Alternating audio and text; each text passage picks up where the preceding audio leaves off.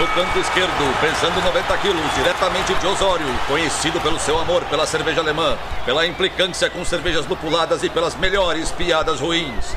Henrique, sem prestígio, Boaventura. Canto direito, pesando 73 quilos, diretamente de Iraí, o príncipe do azedume, confeiteiro das pastry stouts, senhor das cajuminâncias, Estevão Careca Quitó. Vocês estão prontos? Começa agora o Braçagem Forte!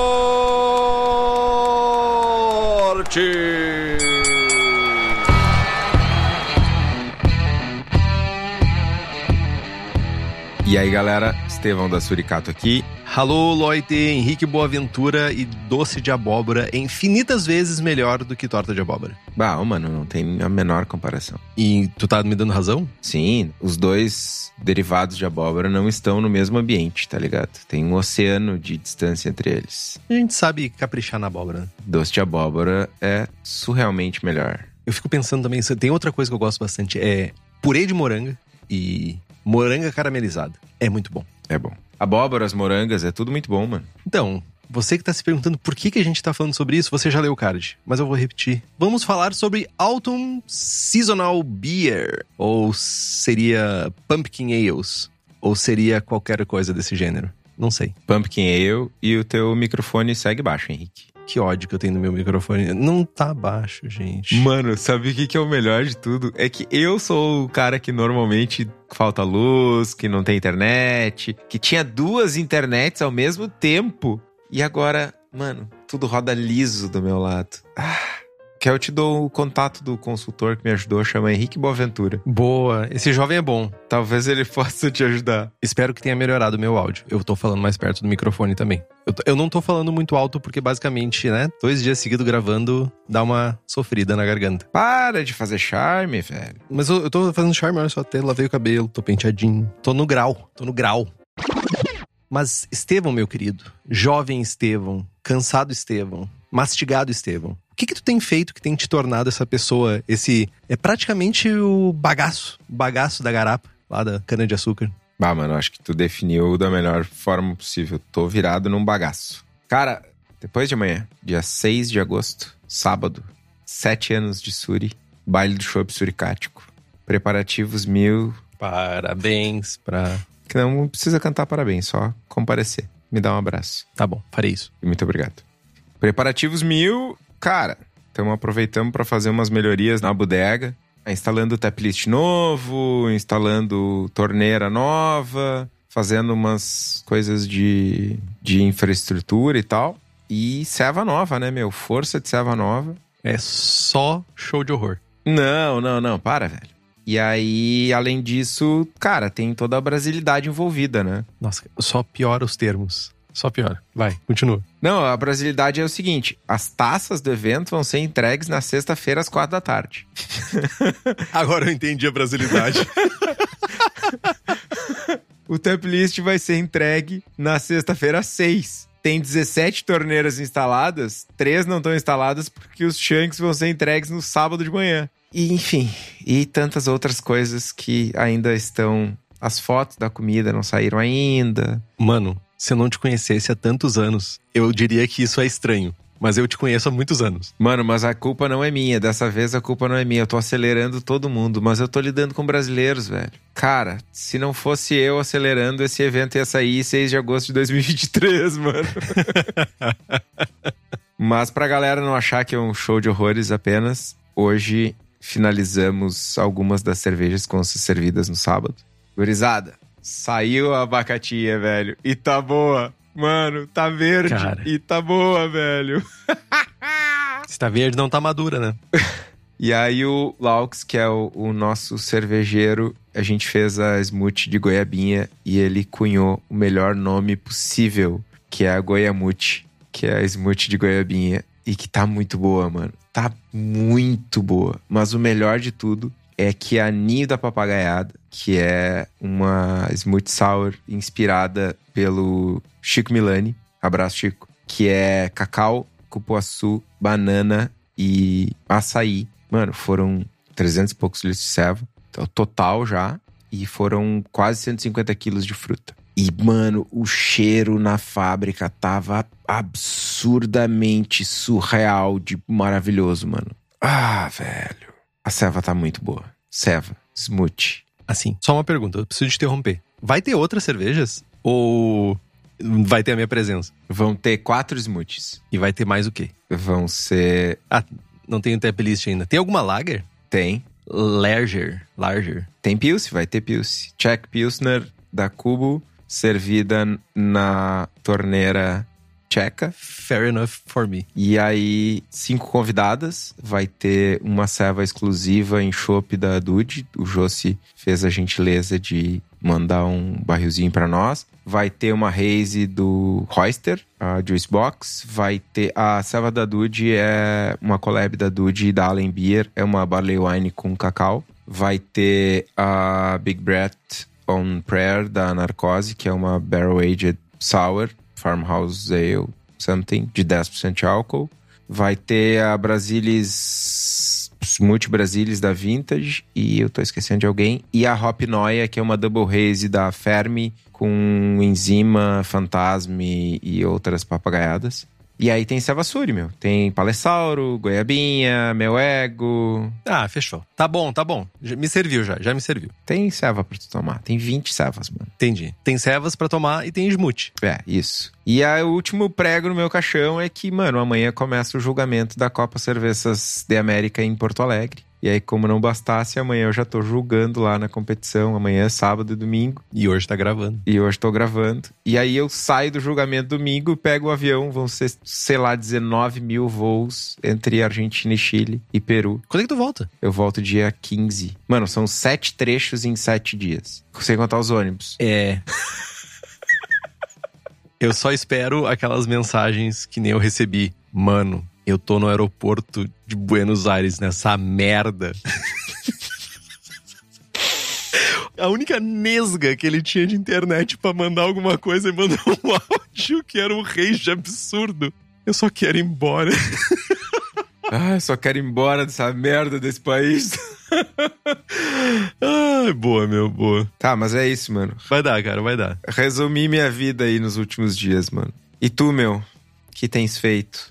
Cara, eu só tenho lido. Eu tenho lido, lido, lido. Ao contrário do Estevão, eu preciso desacelerar um pouco. E eu tenho lido, acima de tudo. Eu comecei a ler o Altbier, que eu já tinha usado ele como referência, mas eu nunca tinha lido ele de ponta a ponta. E parece que vai ser promissor, mas dá uma desviada, assim.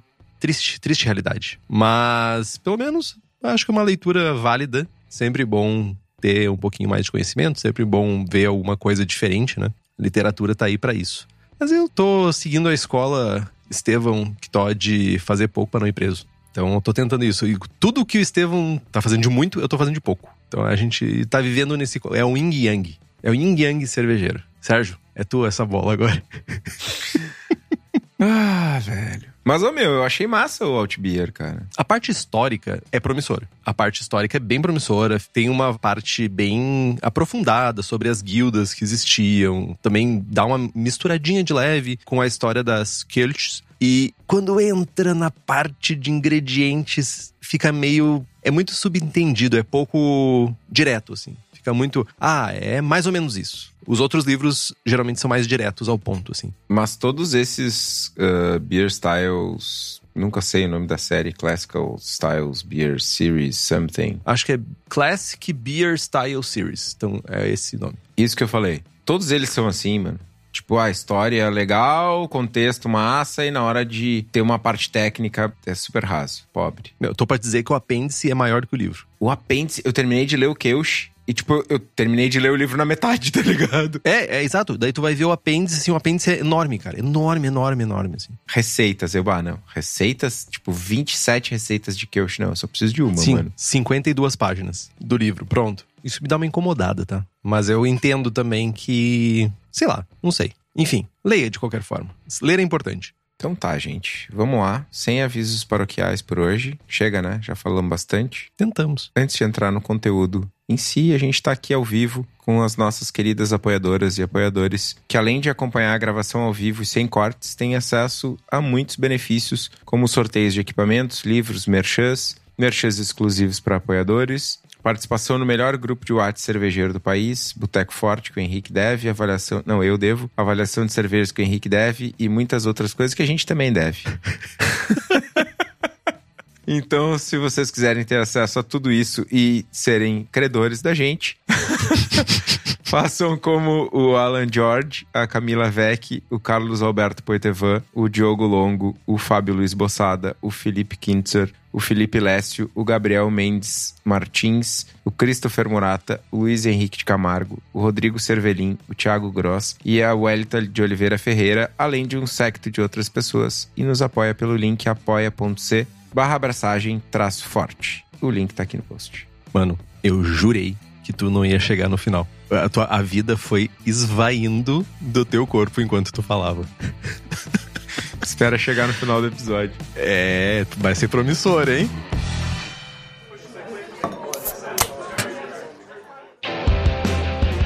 Falando um pouquinho de história do estilo, tá? Muitas vezes a gente fala sobre estilos que são uma invenção moderna da cena craft cervejeira norte-americana. Definitivamente, esse estilo não é uma invenção recente. Tem uma história bem longa nos Estados Unidos, essas cervejas de outono, né? Cervejas geralmente relacionadas aos meses que começam a esfriar lá no hemisfério norte. Os primeiros registros da existência de uma cerveja feita com abóboras, não incomumente, tá numa música em tom de sátira que é de 1643. A, as cervejas inglesas também têm algumas, alguns estilos que têm também essas primeiras referências, milds, ou até mesmo as Burton Nails ou coisas assim, têm referências em música. Talvez Burton Nails não, mas eu sei que milds tem as, uma das primeiras referências escritas em músicas. Mas também existem relatos históricos daí mais relacionados a receitas ou a pelo menos descrições em Connecticut de 1791, falando que abóboras poderiam ser usadas para fazer, abre aspas, cerveja, pão, cremes, molhos, melado, vinagre e tortas em dia de ação de graça, substituindo as tortas de carne anticristãs. Fecha aspas. Torta de carne do anticristo é porque o rolê era, tipo, é, tem uma parada com a torta de carne, não sei porque a galera vê uma, abre a torta, daí tem carne lá dentro, a galera acha que é meio, sei lá, agressivo, não sei. Já não é a primeira vez que eu vejo falar sobre isso. A torta de carne, que é minced pie, eu acho que é o nome, ser uma parada assim, ah, a religião não curte muito essas minced pies aí. Talvez seja relacionado ao Sweeney Todd, aquele filme que o cara fazia torta, o barbeiro que fazia torta de gente, talvez? Certamente não, porque em 1791 não tinha cinema ainda, né? É, você tem um certo, você tem um certo argumento. A receita mais antiga de cerveja com abóbora é de 1771, mas a popularidade desse estilo de cerveja, ou dessa adição nas cervejas, foi caindo, né? Até meados de 1840. Aí teve uma sobrevida, mas ela nunca foi muito popular quanto ela era na época colonial lá originalmente. Em 1980, né, em meados de 1980, inspirados numa receita do George Washington, que é um dos founding fathers norte-americanos, a cervejaria Buffalo Bill, que nesse rolê não consegue ser mais norte-americano que isso, né? Criou uma receita, né? Lançou uma receita de pumpkin ale com especiarias que meio que moldou o estilo que hoje a gente chama de Autumn Seasonal Beer. A gente chama de Pumpkin Ale, né? O BJCP que inventou essa papagaiada aí, né? Sejamos. É, eu acho que é pra ser um pouco mais abrangente, né? Acho que é por isso. Ah, nossa! Abrange o quê? Pumpkin IPA. Se fuder com essa merda, meu. Começamos, começamos. Começou o rei. Vamos lá. Vai longe. Vai longe. Energia, respira. Vai lá, mostra entusiasmo. Pumpkin Ale, mano. Há sete anos atrás eu teria algum entusiasmo. Vamos lá. 30B Autumn Seasonal Beer. Cervejas sazonais de outono são cervejas que sugerem tempos mais amenos e a temporada de safra de outono e pode incluir abóboras, cabaças e abobrinhas, que são as cucurbitáceas comestíveis, além de especiarias associadas. É uma cerveja maltada, condimentada, que muitas vezes tem um corpo moderadamente rico e com um final levemente aquecido, sugerindo um bom acompanhamento para os tempos mais frescos de outono. E muitas vezes remetendo a tradições de colheita ou de dia de ação de graças. É uma poesia isso aqui, né? Parece que o Henrique escreveu, de tão bom. É sarcasmo? É. Entendi. Uh... no aroma, maltado, condimentado e equilibrado, uma gama grande é possível desde que esse aroma remeta a temas de colheita. Safra, colheita. É que pra colheita para nós é colheita de milho, tá ligado? É tipo, vamos colher soja, tá ligado? Exato, vamos fazer a festa da soja. Que cheiro tem, mano? A gente vai entrar nessa discussão, a gente vai entrar. Os ingredientes declarados e o conceito definem as expectativas da cerveja. O lúpulo geralmente é sutil, o álcool muitas vezes está presente, mas é suave e dá suporte.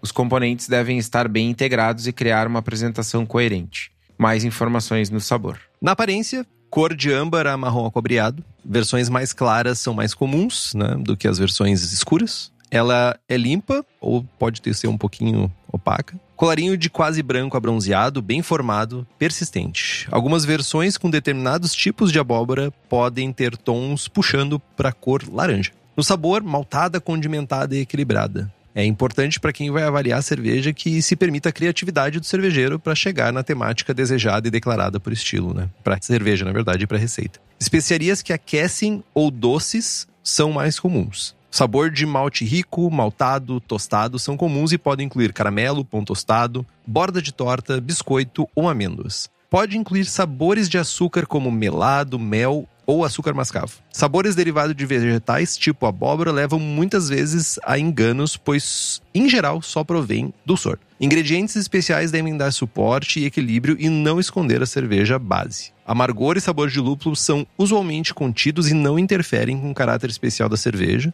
Geralmente, finaliza um tanto cheia e satisfatória, né? E ocasionalmente vai ter uma notinha de álcool, mas nunca muito alto. O caráter de malte torrado geralmente, para esse estilo, é ausente. Sensação na boca, o corpo é geralmente de médio a cheio e pode ser ser mastigável, segundo o BJCP. Isso em tempos de pastry, sours, pastries, stouts, pastry somethings. Smush. É, não é mais realidade, né, meu? Nada de mastigável. Só a gente tá falando aqui de um 1025, 1030, não 1085, 1090 como tem Seva por aí, tá ligado? Mano, Tu já parou pra pensar que quando foi feito isso, não se tinha essa ideia de que a, a cerveja ia ser sólida, tá ligado? Mano, foi revisado o guia de estilos há oito meses atrás. Sorry. Pois é, mas é tio e é foda. Né? Enfim. Carbonatação de moderadamente baixa até moderadamente alta. Caráter de envelhecimento é permitido. Aquecimento alcoólico também é permitido. Comentários. Usando o perfil sensorial de produtos que sugerem a temporada de colheita, como torta de abóbora, torta de maçã, inhames caramelizados, equilibrados com uma cerveja base muitas vezes maltada dando suporte a descrição da cerveja é crítica para avaliação. Juízes devem pensar mais sobre o conceito declarado do que tentar detectar cada um dos ingredientes individualmente. Equilíbrio, drinkability e execução da temática escolhida são os fatores de decisão mais importantes. Para quem vai escrever essa cerveja em concurso, né, as instruções para inscrição. Uh, o participante deve especificar o tipo de condimento, erva ou ervas, né, ou vegetais utilizados. Ingredientes individuais não precisam ser especificados se for usado um mix conhecido de especiarias, tipo especiarias específicas para fazer uma torta de abóbora, como se isso fosse uma realidade nossa, mas enfim. O participante deve especificar uma descrição da cerveja, incluindo o estilo base ou ingredientes que foram feitas a cerveja. Tu tem que também colocar as especificações da cerveja, a, qual foi a FG dela, talvez, qual foi a, a, o teor alcoólico e o caráter que tu estava buscando quando tu fez essa cerveja. Uma descrição geral da natureza especial da cerveja pode cobrir todos os itens requeridos e ser suficiente para as inscrições. Estatísticas, tanto a OG, FG, IBU, SRM e o teor alcoólico pode variar de acordo com a cerveja base. O teor alcoólico geralmente é acima de 5% e em grande parte dos exemplares, ou a grande maioria, vai ter cor entre âmbar e cobre. Os exemplos comerciais: Dogfish Head Pumpkin Ale, Elysian Pumpkin uma mistura de pumpkin com cappuccino, Rogue Pumpkin Patch Ale, essa eu já tomei, Schleff Pumpkin Ale, nada que chegue aqui, infelizmente. Ou felizmente, enfim.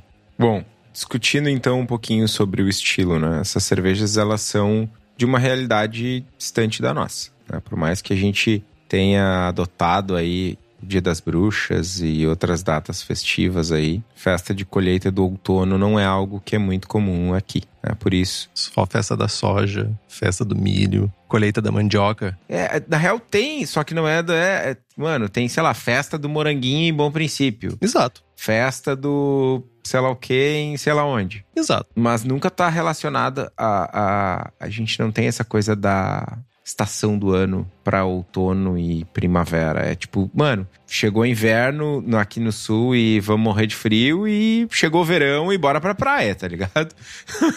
Mas, mano, Tu já parou para pensar que em boa parte do Brasil não tem essa diferença drástica de clima como se tu for pensar no hemisfério norte, Estados Unidos, vamos pensar nos Estados Unidos, especificamente de onde esse estilo é nascido e criado, etc. A gente tá falando de um verão de 40 graus e do inverno de menos 20. É extremamente diferente as estações e as colheitas nativas, né, vão variar de acordo com as estações também. Agora tu pega no, no centro para cima do Brasil aí, mais perto da linha do Equador, pro norte no caso. É, pro norte no caso, do centro pro norte, mais perto da linha do Equador, a temperatura não muda, cara. Sei lá, oscila entre 25 e 30 graus. Saca? É uma oscilação muito baixa de temperatura para realmente fazer sentido que a gente tenha uma festa de colheita diferenciada. Tudo bem, aqui no, em Porto Alegre a temperatura muda cinco vezes no mesmo dia. Mas, sabe? É fora da nossa realidade. Aqui a gente tem festa de manhã, de tarde e de noite.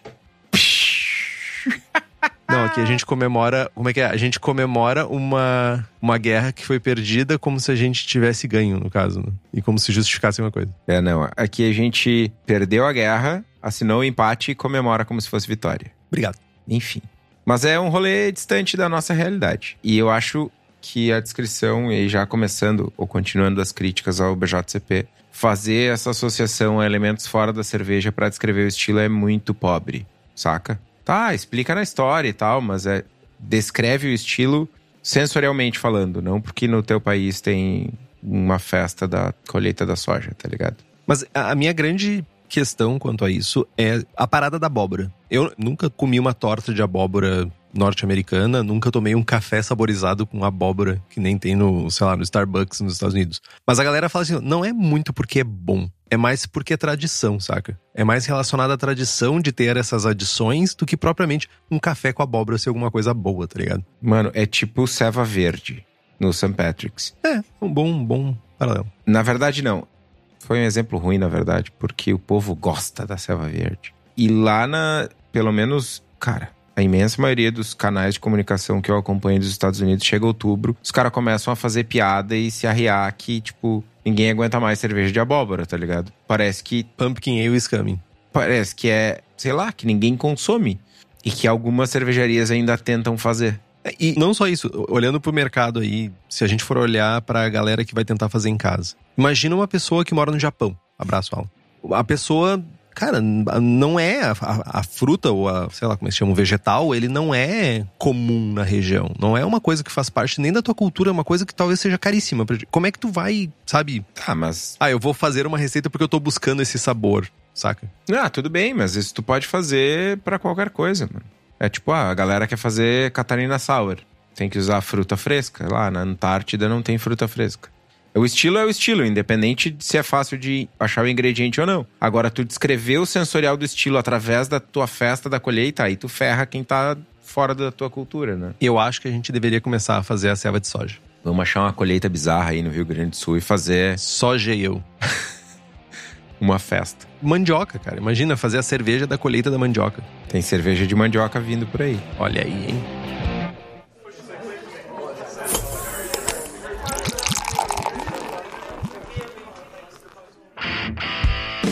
Entrando então em como fazer o estilo, né? Olhando para maltes, vai depender muito do estilo base, mas a gente olha para um estilo base maltado, geralmente de cor âmbar, mas a gente pode mirar em variedades de malte ainda dentro desse, desse estilo, né? Dentro dessa visão. Geralmente malte pale como malte base, mas honestamente, considerando a quantidade de especiarias que tu vai ter, não sei se o malte pilsen não resolveria o problema também. Certeza que resolve. Então tá aí, o Estevam, que é o especialista, disse tá dito.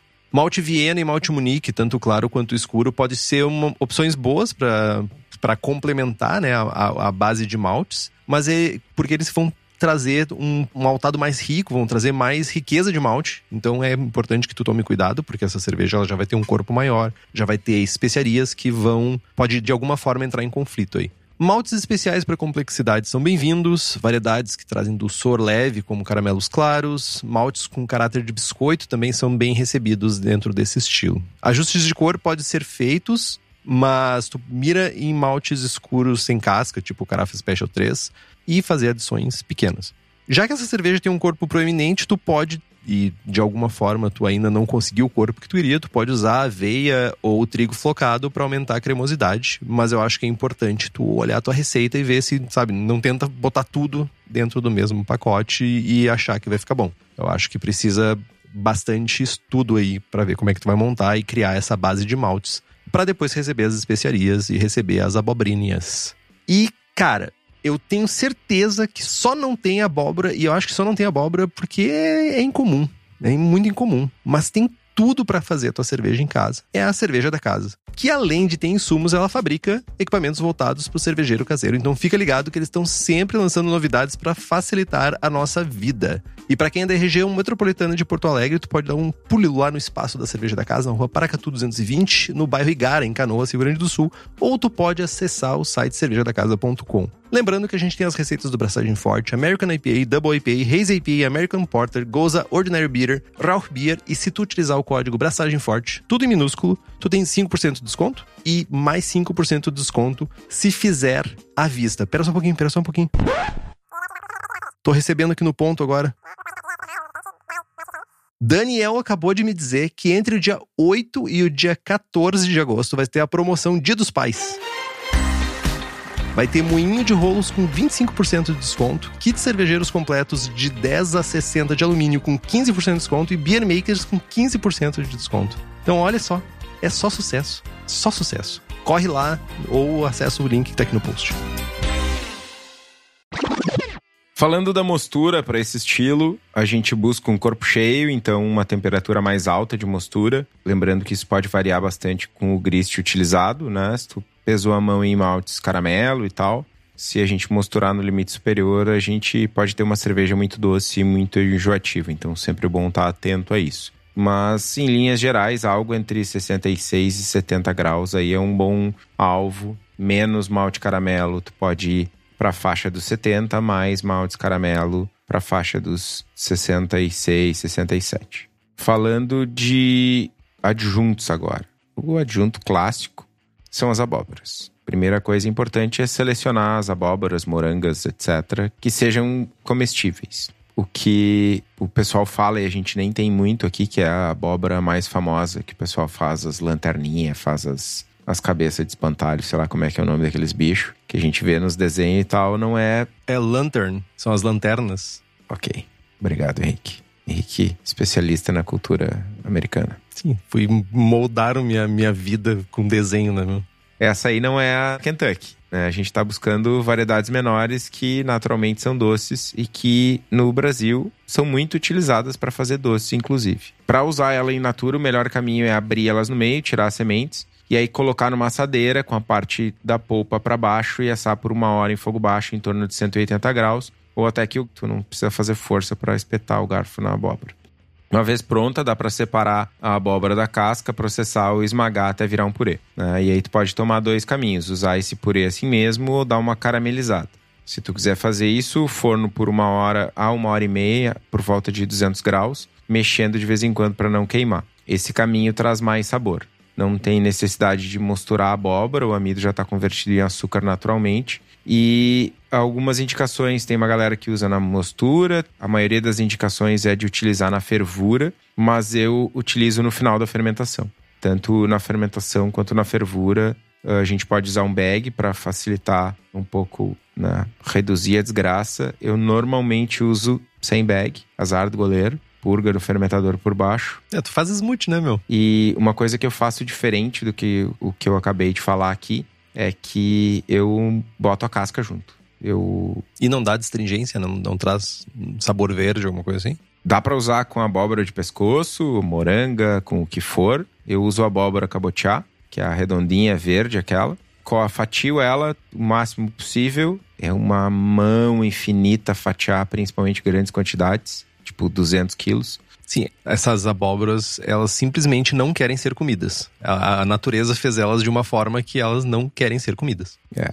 Enfim, corta, tira a semente, fatia em trocentos mil pedaços, forno e depois que ela tá pronta, tu consegue fazer o purê com a casca mesmo. E não traz. Cara, separar da casca é uma mão. A pergunta que eu ia fazer é: a casca também desmancha ou ele, a casca fica. Desmancha. Ah, entendi. entendi. Desmancha okay. tudo. Ela fica um pouquinho mais dura, mas, cara, desmancha tudo e vai embora. Outro adjunto bastante comum é o uso de açúcares, é, açúcar mascavo, melado, alguns outros açúcares que podem contribuir com notas na cerveja são bem-vindos. Né? A gente está falando de açúcares, majoritariamente de açúcares que vão trazer sabor. Né? Ah, demerara, melado, mascavo, enfim. Turbinado, que eu acho que é raro chegar aqui.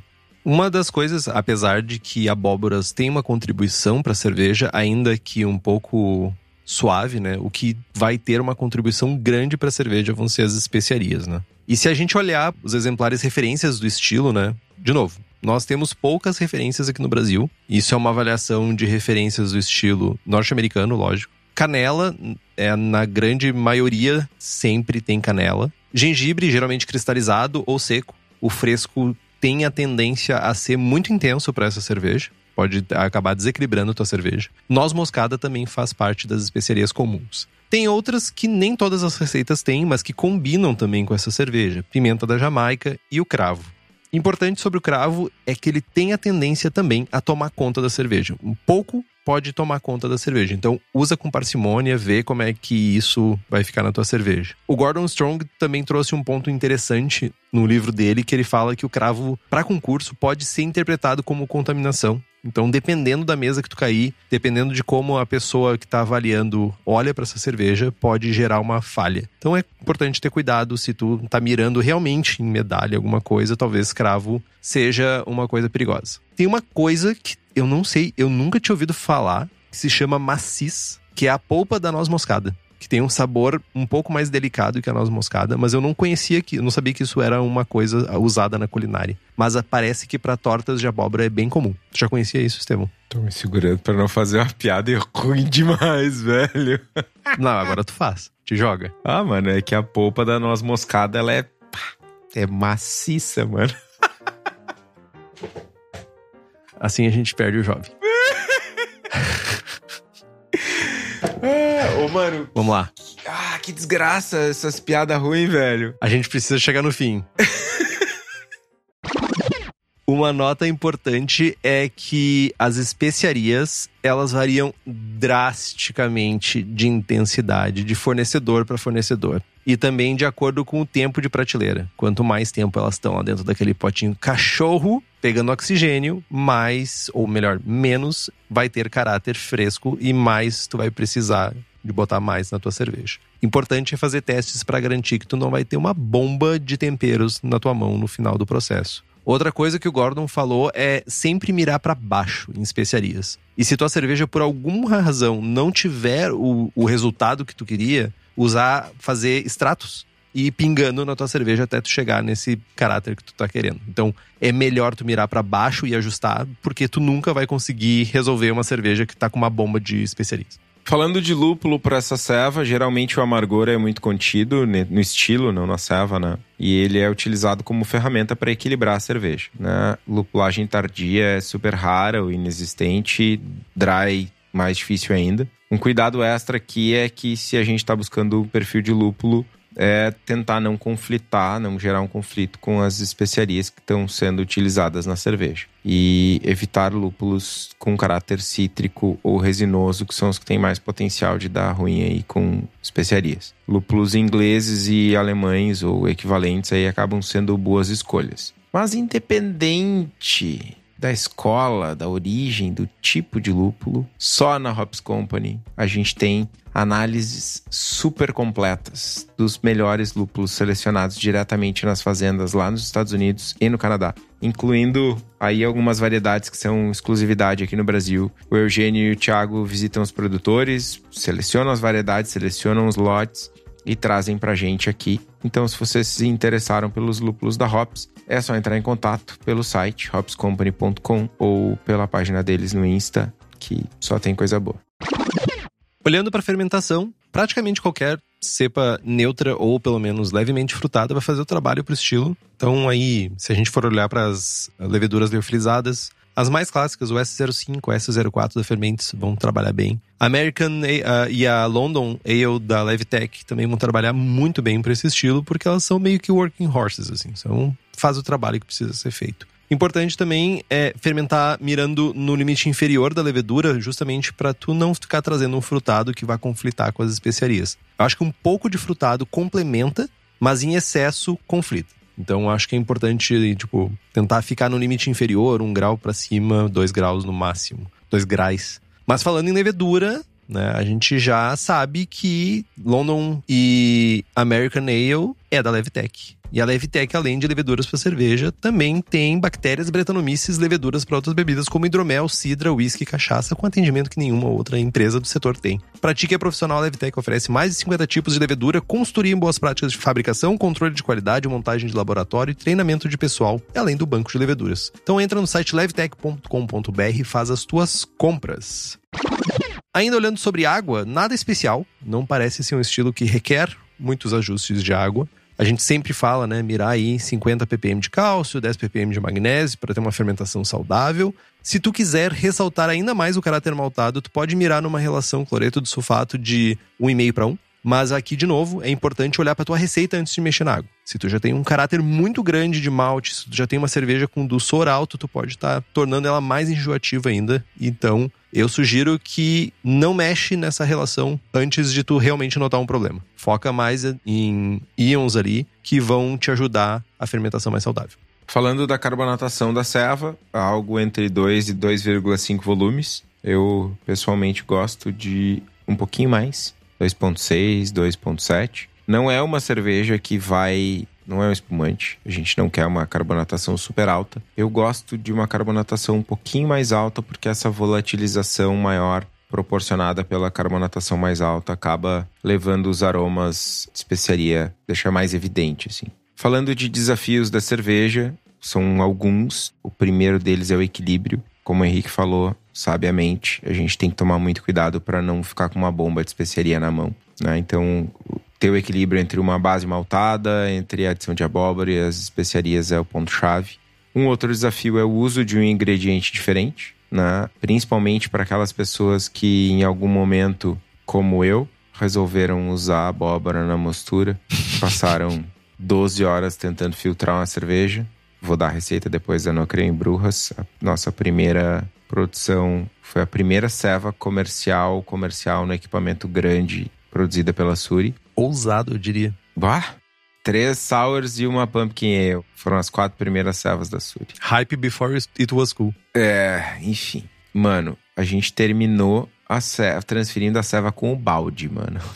Porque entupiu geral, tá ligado? Que bosta, meu. É, então assim, usar um ingrediente diferente traz um desafio novo, né? E no uso de abóboras tem um potencial aí grande de entupir coisas, então evitem usar na mostura, evitem usar na fervura, joga no finalzinho de fermentação que tá tudo certo. Outro desafio é o uso de especiaria, que elas têm que ter um lugar de destaque, mas não pode ser excessivo, né? É fácil de errar. Pensando em livros para o estilo aí que podem ajudar, a gente sugere três o Modern Homebrew Recipes do Gordon, o Brewing Classic Styles do Jamil e o Radical Brewing do Randy Mosher.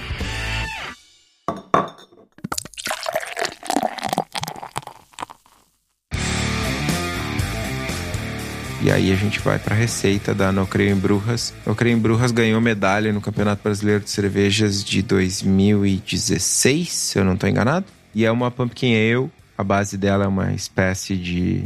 Não, mas não cabe. Eu não vou marcar o estilo. Nossa. É uma espécie de Red Ale, caramelo, Brazilian Caramel Red Ale. Eu não seja essa pessoa, meu. Eu sou essa pessoa, mano. Tá, mano, tenta não ser.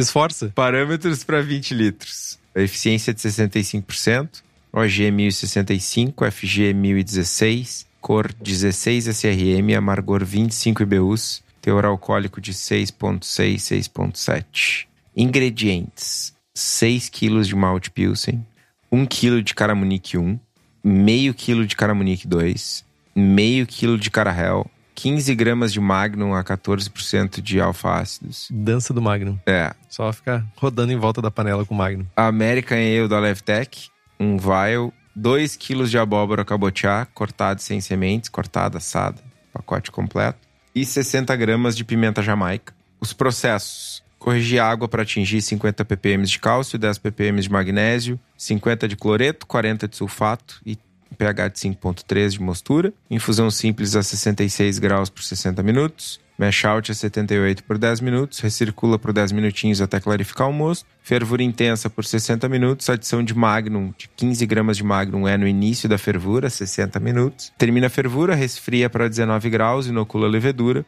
fermenta a 20, conforme a fermentação diminui, né, a intensidade da fermentação diminui, a gente sobe a temperatura para 23 e faz a adição da abóbora assada. Mantém nessa temperatura até o final da fermentação para fazer o descanso de acetil, enfim, terminar a fermentação. Faz o cold crash, matura por duas semanas e aí a gente pode, já a zero, pode fazer o dry pimenta jamaica ou ainda testar uma extração alcoólica. Números variam aí na faixa de 3 gramas litro para fazer o dry pimenta, mas eu sugiro fortemente, principalmente na primeira vez que vocês forem fazer, fazer uma extração alcoólica faz uma extraçãozinha em vodka e pinga gotinhas na cerveja pronta. É muito mais seguro. Caso forem meter o louco e, e adicionar o dry pimenta, é, são 24 horas só eu tava falando pro Henrique que eu, eu tava com muita dificuldade de encontrar nas receitas, faz tempo que eu não faço pumpkin, das quantidades de especiarias que a gente usava, porque a gente sempre tomava a decisão de quanto tempo deixar e quantidades, fazer outras adições, avaliando no sensorial. Então,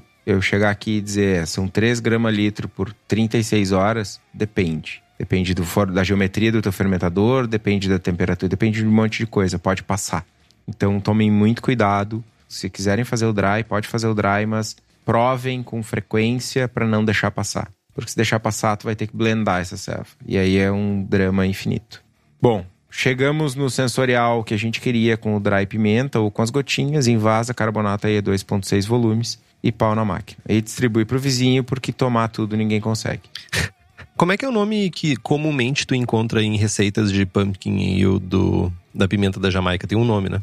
Allspice. Allspices. E qual é o caráter que a pimenta da Jamaica traz para a cerveja quando tu usa, Estevão? Importantíssimo isso, mano. Pimenta Jamaica, ela é um é uma sementinha. Allspices. É todos os temperos. Allspice é uma palavra só. Enfim, é, é bem isso, é todos os temperos. Ela tem um sabor combinado de cravo, canela e noz moscada. E dulçor. Isso é mega importante. Ela traz dulçor. Uhum.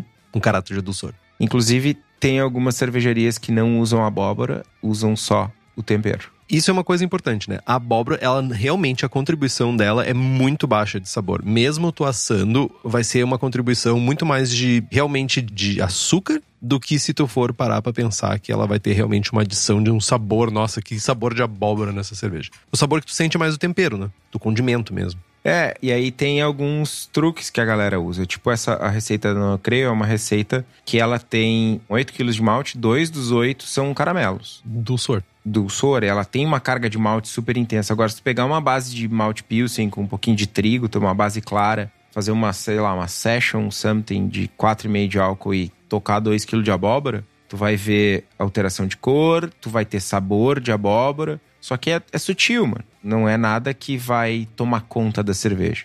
Por outro lado, uma base super caramelada, super doce, super intensa, com 15 gramas de Magnum, como essa, é uma base super robusta. E aí tu vem e carca 3 gramas litro de pimenta jamaica, mano, é a lembrança da abóbora só. A abóbora tem no rótulo. E 3 gramas de, de pimenta jamaica é considerável, cara, porque para fazer, por exemplo, eu gosto de usar pimenta jamaica para fazer carne de panela. Eu uso uma colher de chá rasa.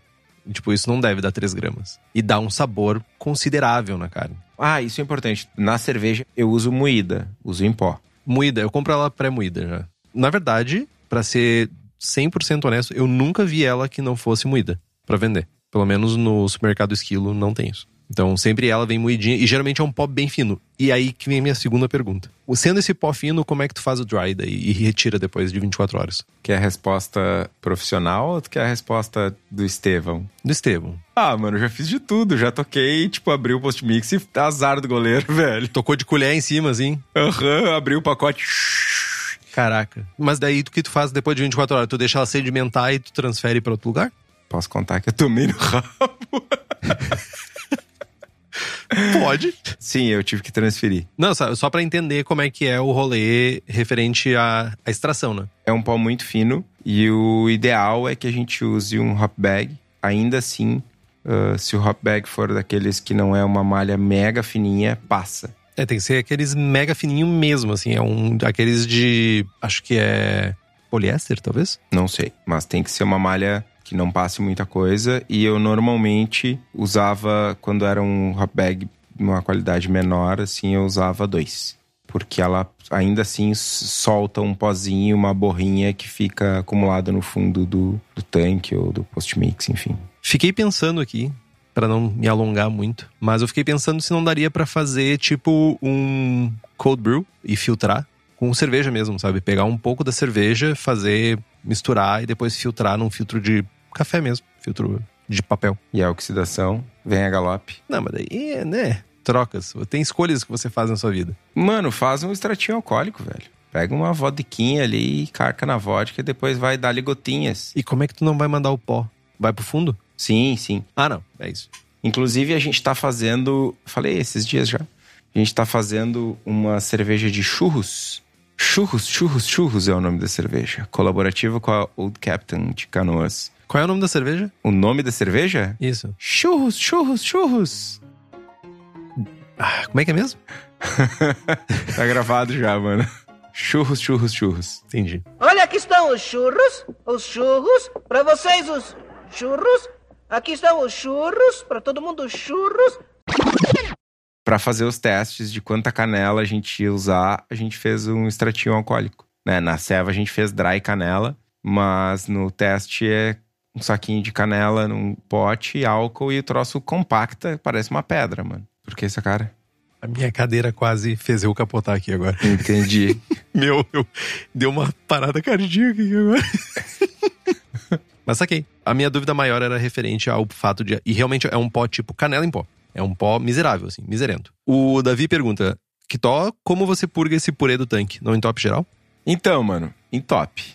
Mas aí é pressão, talento, reza e, e é isso aí. Fio de aço. Aquele fio de aço que foi só fazendo assim. Não, não, não, tá louco, mano? Nunca, nunca. Nada entra no tanque. Mas o segredo, Davi, é tu não deixar dias sem purga. Fez a adição de abóbora no final de fermentação, tu vai ter já no segundo dia faz a primeira purga, já ainda em temperatura de fermentação, e depois que abre o frio é purga diária. Se tu deixar três, quatro dias. Você vira concreto. Sofrerás o pênalti. Aí tem que tirar a cerveja de balde do fermentador.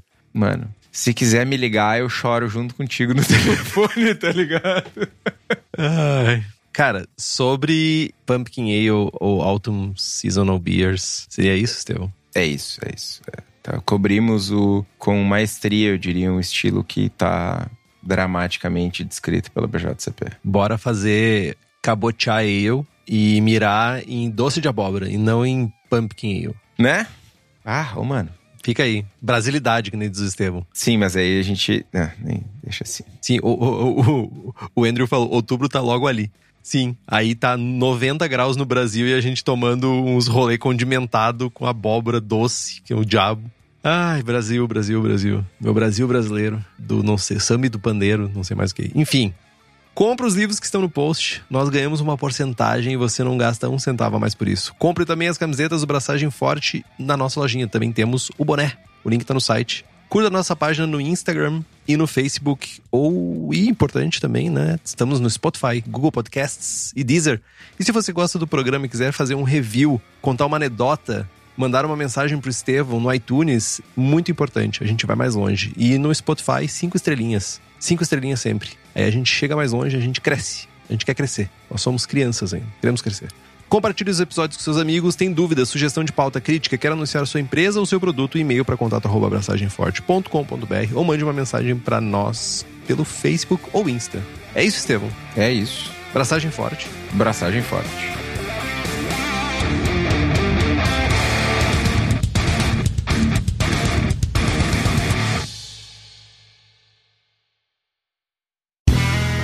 Este podcast foi editado por Play Áudios.